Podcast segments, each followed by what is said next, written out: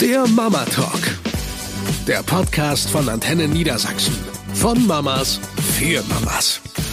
Herzlich willkommen zum Mama Talk mit Sabrina und Wenke. Und wir haben uns heute für das Thema entschieden, ähm, schlafen die Kinder im eigenen Bett oder dürfen sie bei Mama und Papa schlafen? Und ich sag's gleich vorweg, da sind wir beide nicht einer Meinung. Nein, da sind wir wirklich komplett unterschiedlicher Meinung und trotzdem hat beides ja seine Berechtigung. Es gibt ja kein richtig und kein falsch, wie wir mittlerweile wissen. Genau. Also ich erzähle mal von, von meinen Kindern, die sind ja mittlerweile vier und sechs Jahre alt. Und ähm, es gab im Vorfeld zwei Dinge, die ich mir fest vorgenommen habe. Das eine ist, die schlafen in ihrem eigenen Bett und das andere ist, die essen nicht im Auto. Heute lache ich über beides sehr, sehr laut. Ähm, meine Kinder, also angefangen als Babys ähm, hatte ich so ein, so ein Beistellbett, wo sie eben neben dem Bett standen, wo ich sie dann so ein bisschen rüberschieben konnte. Das war schon mal sehr angenehm.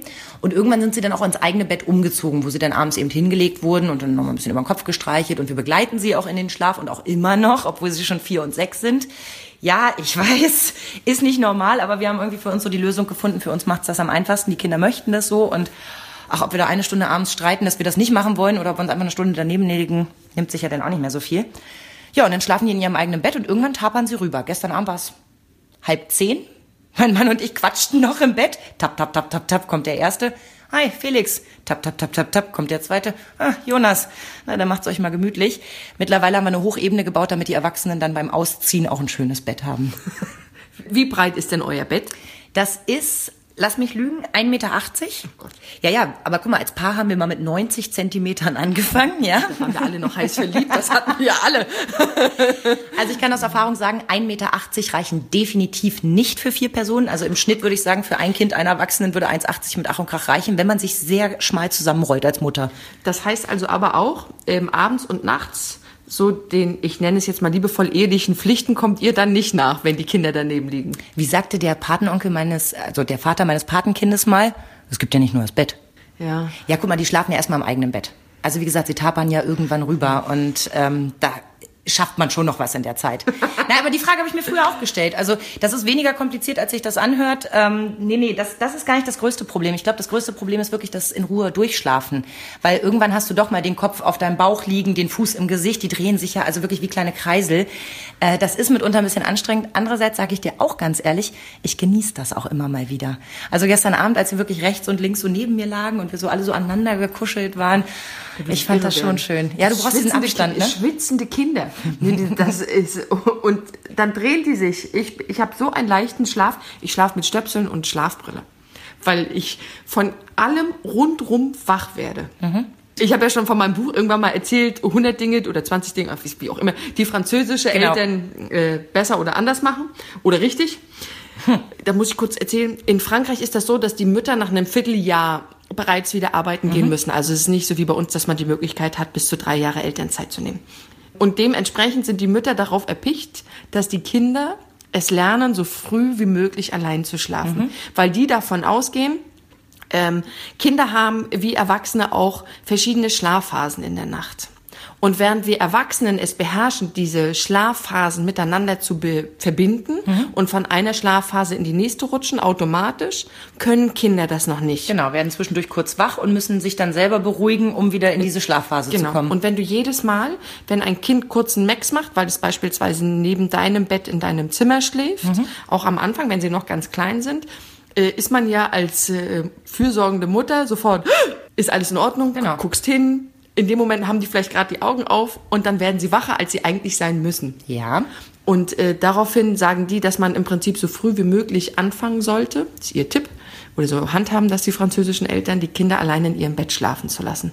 Damit sie dort in ihrem Bett auch lernen, diese Schlafphasen miteinander zu verbinden, weil dann Mama nicht beim ersten aufwacht, vielleicht überhört sie das zweite Maxen, wie wir Und wenn dann sagen. wirklich Bedarf da ist und sie sagen Mama, dann sind sie ja da. Genau, genau. Ähm, und das haben wir tatsächlich auch ziemlich zeitig angefangen mit Klaas. Mhm. Ähm, am Anfang ging das noch nicht so leicht, auch mit ihm ins Bett legen. Mein Gott, ich soll auf den Tisch klopfen, damit das auch so bleibt. Aber wir haben abends auch so ein Ritual. Ist, also ich wasche ihn oder dusche ihn. Dabei trinkt er noch eine Milch, mhm. eine warme Milch. Ist halt so ein kuscheliges Zum Gefühl. Genau. Und Mario liest ihm dabei eine Geschichte vor. Dann fragen wir ihn, wer soll ihn ins Bett bringen? Mama oder Papa? Dann singen wir ein kleines Lied. Dann legen wir ihn ins Bett.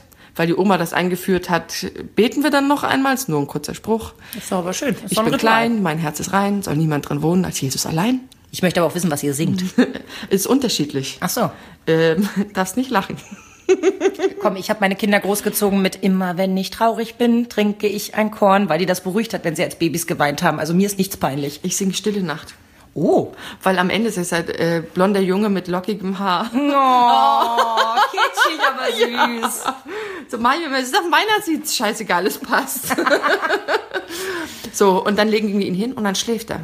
Und in 95 Prozent der Fällen schläft er durch in seinem eigenen Bett, weil wir das von Anfang an auch so gemacht haben. Wenn ich ihn nachts geholt habe, und weil er da mal wach geworden ist, habe ich ihn in mein Bett kurz gelegt, habe ihm eine kleine Milch gemacht und habe ihm trotzdem gesagt, so und jetzt bringe ich dich wieder in dein Bett und lass dich dort schlafen, damit sowohl du als auch Mama, dass wir beide schön tief und fest schlafen können. Er hat es eine Zeit lang probiert, als Mario nicht da war, ist er immer nachts gekommen und zwar so lange, bis ich ihn in mein Bett gelassen habe. Das musste ich ihm dann auch aberziehen tatsächlich.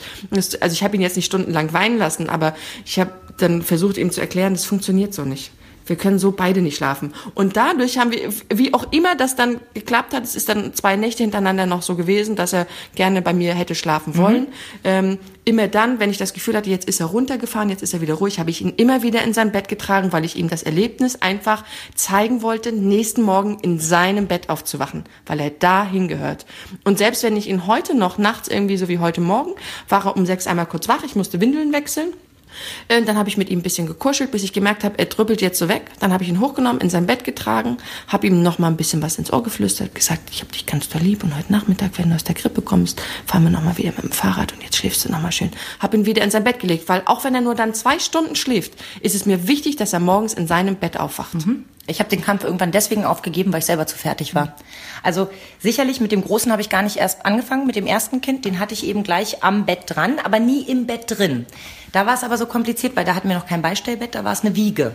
Den musste ich also zum Stillen aus der Wiege rausnehmen. Habe ich auch gehabt. Bin dann wirklich im Stillen halb eingeschlafen, musste dann alle meine Kräfte nehmen, um ihn wieder reinzulegen. Und ich sag mal, der ist im Schnitt einmal die Stunde wach gewesen. Ähm, das geht echt an die Kräfte. So, und jetzt war er keine zwei Jahre alt, da wurde sein Bruder geboren. Jetzt hast du also ein Kleinkind mit dem Bedürfnis zu kuscheln und da zu sein und du hast das Baby, das mindestens dieselben Bedürfnisse hat. Jetzt gab es für mich die Möglichkeit, so haben wir es probiert, den Großen in seinem Zimmer schlafen zu lassen, den Kleinen mit ans Beistellbett zu nehmen. A, erklär das mal dem Großen.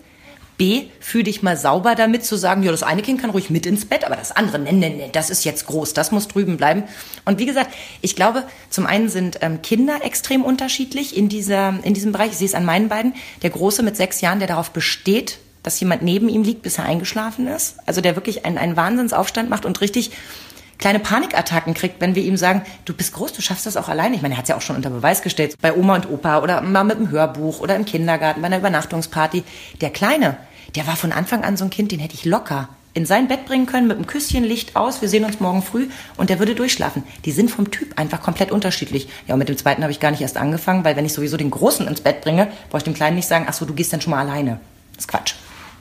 Ich glaube halt, ähm, also wie immer kann jede Mama das für sich und ihr Kind richtig machen. Es ist ja auch wichtig, dass du als Mutter nicht zu kurz kommst. Richtig. Da will ich mal mit in deine Kerbe schlagen. Wenn du sagst, ich kann so nicht schlafen. will so nicht schlafen. Ja, weil ich es, genau. Weil ich habe auch, ich habe auch Bekannte, da schläft das Kind mit 14 noch in der Bettritze. Das ist ein Scherz. Nein, wirklich, weil irgendwann musst du den Cut machen. Und Ja, aber das sage ich immer. Kein 14-Jähriger liegt noch bei uns im Bett. Das geht von alleine. Ach so, nicht? Oh, okay, gut zu wissen. irgendwann hast du den Driss. Nein. Irgendwann musst du deinem Kind erklären, jetzt ist mal Schluss, weil der stellt ja dann auch irgendwann Fragen. Weil irgendwann spielt natürlich Sexualität auch in dem Leben der Kinder eine Rolle, in welcher Form auch immer. Ich kann mir nicht vorstellen, dass Es ja gibt Kinder mit 14, die noch in der Bettritze schlafen. Und die dann das Theater hatten, ihm das ausreden zu müssen. So, ich, oh mein Gott, es geht, geht gar nicht. Jeder Nein, soll es für sich alleine wissen. Ich kann es dir. Du, geht- umgekehrt ist es, wenn ich Leute höre, die sagen, nee, das haben wir dem schön beigebracht. Dann hat er halt mal fünf Minuten geweint und äh, dann hat er das aber auch gelernt. Da bricht mir das Herz, weil ich denke, das könnte ich überhaupt nicht.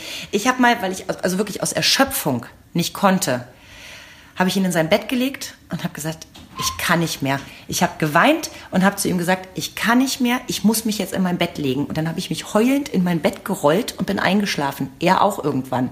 Das hat uns nicht geschadet. Weder haben wir heute ein schlechteres Verhältnis noch sonst was. Aber das war aus reiner Erschöpfung und das würde ich niemals an einem normalen Tag machen, um ihm was beizubringen. Jetzt ist er sechs. Jetzt können wir das ausdiskutieren. Jetzt kann man auch Regeln aufstellen und sagen, pass auf, bis da und da bleibst du in deinem Bett und Ne? Aber an der Stelle ist es ja dann auch, ähm, um den Gedanken kurz mal einfliegen zu lassen, da musst du es an der Stelle auch mit deinem zwei Jahre Jüngeren machen. Absolut. Und das ist dann aber auch ungerecht, weil der Jonas darf bis acht und der Felix nur bis er sechs ist. Ja, aber dadurch, dass sie auch, das ist auch unfair, zur selben Zeit ins Bett gehen, obwohl der eine sechs ist und der andere vier. Da könnte ich auch sagen, ist nicht ganz gerecht. Ach, da findet sich eine Lösung. Also ich glaube, spätestens wenn der Punkt bei mir erreicht ist, wo ich sage, so, und jetzt geht ihr hier mal alle raus, da kann ich das auch durchsetzen. Aber im Moment und das muss man auch mal ganz offen zugeben, genieße ich das auch. Denn die werden so schnell groß und dieses Mama, so angeschmatze, so von der Seite, das ist oh, unbezahlbar. Ja, das habe ich ja trotzdem. Das ist ja deswegen nicht weg, aber ich habe es eben nicht die ganze Nacht und habe halt meinen Schlaf. Es ist halt, ich glaube tatsächlich, dass das Problem damit nur aufgeschoben ist und nicht aufgehoben.